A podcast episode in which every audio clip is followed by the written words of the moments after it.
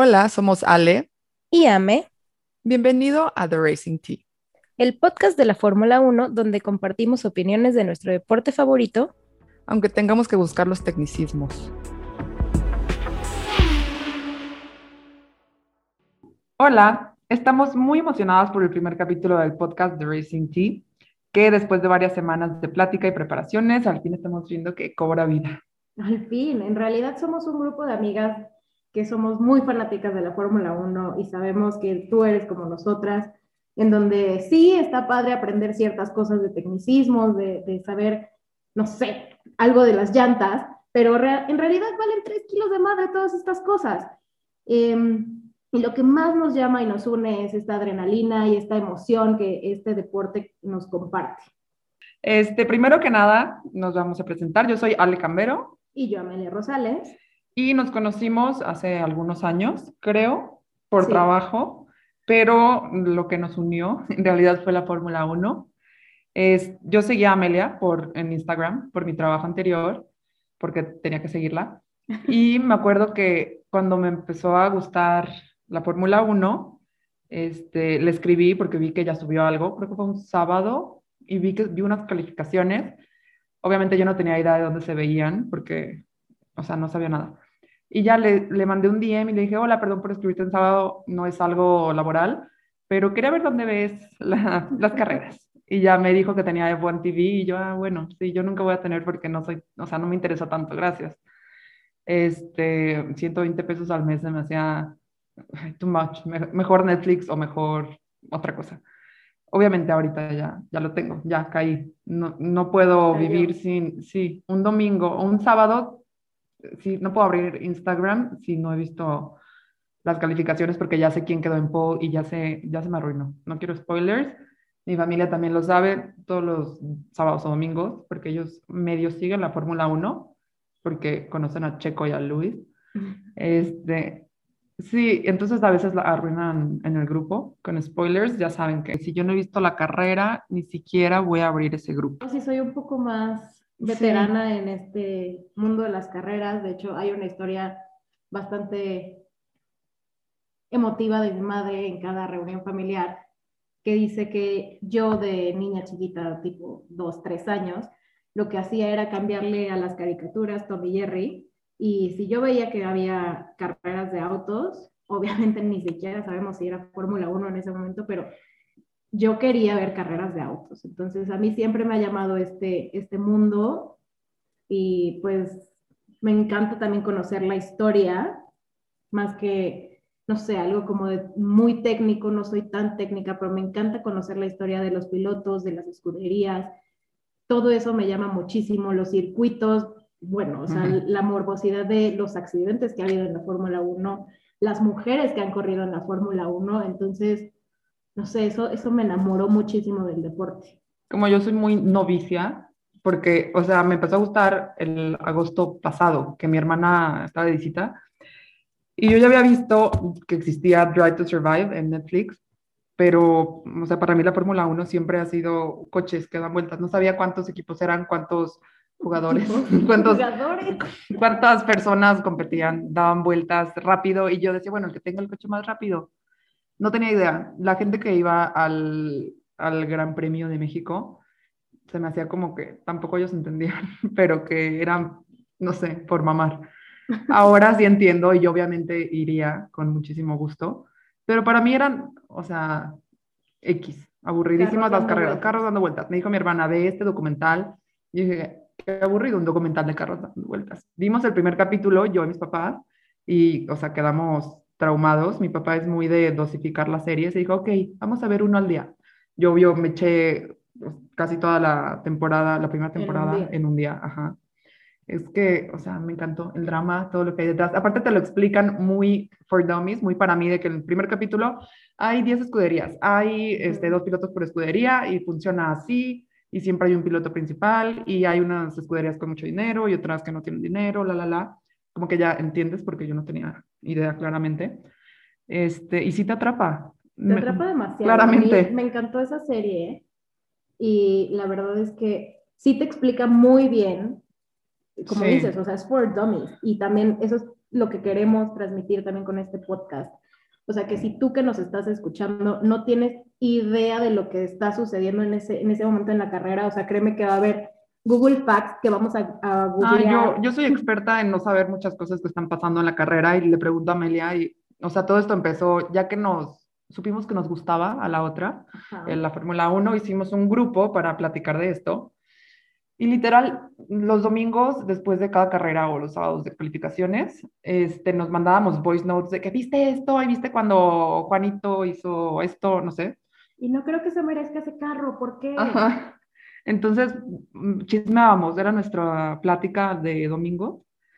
Y no me acuerdo qué iba esto yo creo que ibas a la ah, cobija. No, sí, justo a la cobija, porque ese grupo nos sirvió porque yo, obviamente siendo nueva, le preguntaba cosas a Amelia, experimentada, este, las cosas más básicas y más tontas. O sea, yo ni siquiera sabía que había tres tipos de llantas. Pero mis filtros son, lo pregunto en el grupo y si Amelia ya de plano no sabe, lo googleo. Entonces le pregunté hace como dos meses que por qué le ponían cobijas a las llantas vi, no me acuerdo, antes de unas calificaciones, algo así, que estaban los cuatro señores en las llantas con la cobija de la llanta. La verdad, yo sí pensé que era tal vez para esconderla y que nadie supiera qué llantas eran. Y ya me dijo, para mantener la temperatura. Y yo, ah, gracias. Entonces, no sé exactamente para qué van a mantener la temperatura, tampoco sé tantos detalles, ni por qué la quieren mantener en alguna temperatura para cierta pista, pero son esas dudas que, bueno, ya se te aclaran un poquito. Es que, por ejemplo, con la, la, temperatura de las llantas y lo que yo tengo entendido, si hay algún experto de la Fórmula 1 que me quiere trolear, por favor, troleame, está bien. Haters gonna hate. Pero lo que yo tengo entendido es que la temperatura de la pista y de las llantas también tiene una vida, o sea, cada llanta tiene vueltas de vida. Entonces, si ya malgastaste como un rato de, de temperatura o, o, la llanta ya se pudo haber ponchado en ese momento, ya no tiene esa vida. Y también tienen ciertas entradas a pits.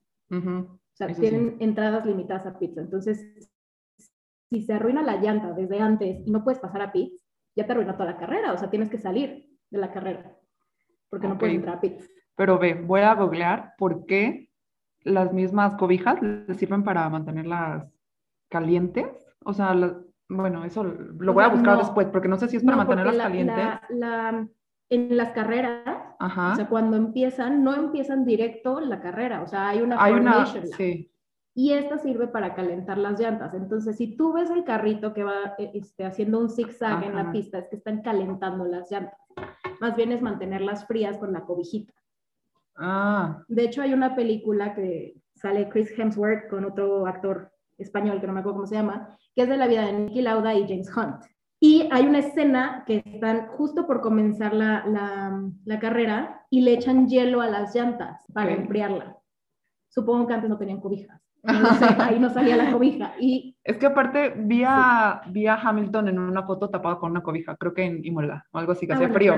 Entonces, no sé, sí, ya no entendí nada, sí, para qué es la cobija, pero bueno. está haciendo Hamilton.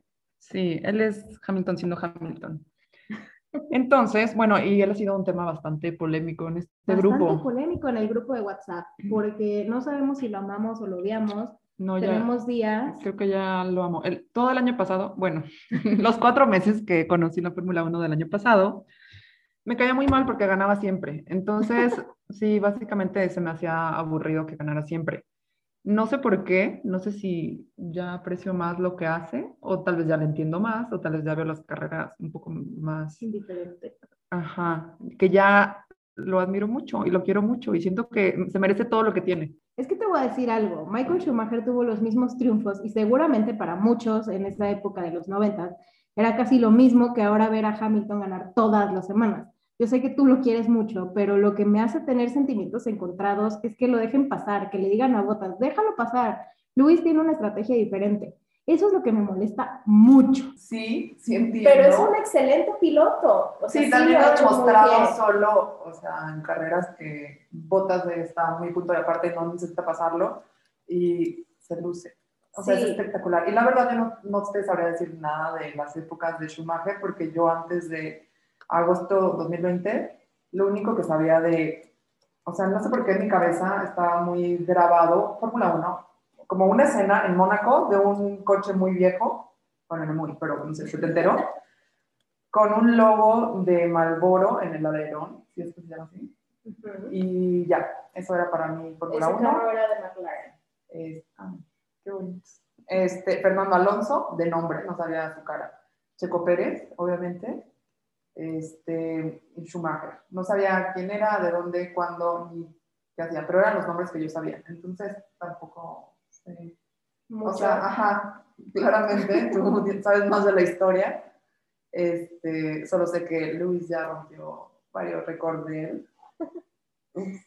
Ups, yo diría que Luis sí es un gran piloto y creo que yo cambio de piloto favorito que carrera. Podría decir que me gusta mucho la escudería Ferrari y los asocio mucho con el mundo de las carreras. Simplemente en Cars de Disney, los cochecitos italianos son muy fans de Ferrari y de hecho Schumacher dobló la voz del cameo del Ferrari F430 que sale en la película. Ándale, el dato curioso. El Gracias. dato curioso de hoy. No, yo también a Ferrari, o sea, sí me suena F1 un coche Ferrari rojo toda la vida.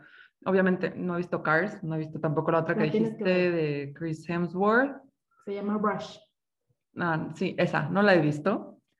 Creo que ya Este, que estamos hablando de esto, deberíamos de incluir en cada capítulo, eh, in- o al menos intentar meter diferentes secciones como recomendaciones de libros y peli- películas. ¿Sabes qué? También en los capítulos que haya, o sea, que sean de carreras, podríamos meter quién es tu driver of the day, porque yo no siempre estoy de acuerdo con lo que vota la gente. 100%. lo que votó el público y tu momento favorito de la carrera o platicar también de tu momento favorito del fin de semana, porque a mí me encanta ver las entrevistas que hacen antes y después de las carreras, porque siempre sale ahí todo el drama, de que todos se, En este podcast se llama el drama. sí, todos se tiran con sus comentarios a otros, a otros jugadores. Y también los directores, CEOs, no sé cómo se les diga, los jefes, cabezas de los equipos, que también tienen dramas muy interesantes. Toto My Love. Toto, ajá, Chris, el de Red Bull, que, o sea, siempre le tiraba antes al de Renault. Renault. Renault. Sí, o sea, eso también me parece muy divertido, me encanta ese drama. Y en la sección, aprovechando de cosas que debes saber antes de que empiece esta temporada, te vamos a decir los, como los básicos que debes conocer. Sí, en este, este año la Fórmula 1 tiene 10 escuderías, o sea, equipos, en donde se incluye a Mercedes, Red Bull, Ferrari, McLaren, Alfa Tauri, Alpine, que antes era Renault, Alfa Romeo, Haas y Williams. Y cada escudería tiene dos pilotos. Y bueno, ellos van sumando cada carrera puntos según como queden del 1 al 10, son los lugares que suman puntos. Entonces, este, se les van sumando puntos para ellos y para la escudería a la que pertenecen, para los campeonatos de constructores y de pilotos. Y la Fórmula 1 empieza desde el día de las prácticas hasta que termina la carrera y de hecho el mejor drama siempre viene después en las entrevistas, como decía Ale. Entonces, realmente esto es un race weekend que empieza los viernes y los viernes son lo que son las prácticas o entrenamientos y se dividen en tres. Hay dos el viernes y una los sábados. Entonces, por ejemplo, si en las noticias que pueden ver en nuestras redes sociales o en las redes sociales oficiales de la Fórmula 1 ven que Checo quedó en cuarto lugar en la P3, significa que él quedó en cuarto lugar durante la práctica 3. Y es, después de estas prácticas vienen las clasificaciones o calificaciones, como lo dice Ale. Eh, Ujú. Y estas también se, se clasifican en una nomenclatura Q1, Q2 y Q3. Y, Y un esta- cambio, ¿no? Ay, pues no sé, ya sabes que yo soy nueva. Entonces yo me sé estas reglas que en, durante Q1 l- salen todos literal a la pista y los que 10 que hagan el tiempo más lento salen. No, los 5, perdón. Durante Q2 salen los 15 que quedan a la pista y los 5 que hagan el tiempo más lento salen y Q1, digo Q3, perdón, es ya como los top 10. Les vamos a poner todo un diccionario en Instagram. Sí, hasta yo me confundo. Ya en el Q3, el top 10 salen a la pista y conforme hagan el menor tiempo y de ahí para abajo, quedan en pole y hasta el lugar número 10 para empezar la carrera del domingo. Y lo que dijo Ale de Paul es la, la posición más codiciada por todos los pilotos, o sea, es la número uno. Entonces, si tú quedas en Paul, quiere decir que vas a empezar en primer lugar durante toda la carrera y la verdad es que tienes más posibilidades de ganar si es que no te rebasan al momento de, de arrancar ya llevas en la toda la carrera. ventaja. Exacto. Pole position te da una gran ventaja. Entonces es una gran posición y para mí, o sea, el momento de clasificación más importante es la Q3. Me encanta verlo todo, pero la Q3 es la más emocionante para mí. Yo sí me salto a veces las otras. Sí. O sea, sí, es demasiado tiempo, siento. Pero sí, Q3 está, está emocionante, está más cardíaco. Y bueno, creo que esto es bastante lo básico que necesitamos saber para ya empezar esta temporada. Sí, ya viene la primera carrera, que es Bahrein, y estaremos comentándolo en el segundo capítulo de este podcast.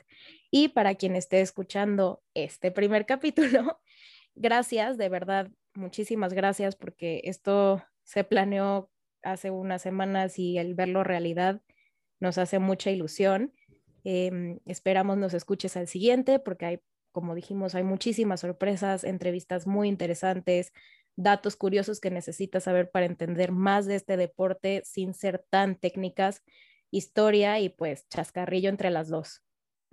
y muchas sorpresas y algo más. Sí, esperamos que, que, les haya gustado tanto como a nosotros nos gustó grabarlo, hablar de esto. Eh, ahora nuestras vidas giran un poquito alrededor de estos chismes. Sí, es lo único de lo que hablamos, entonces se los vamos a compartir.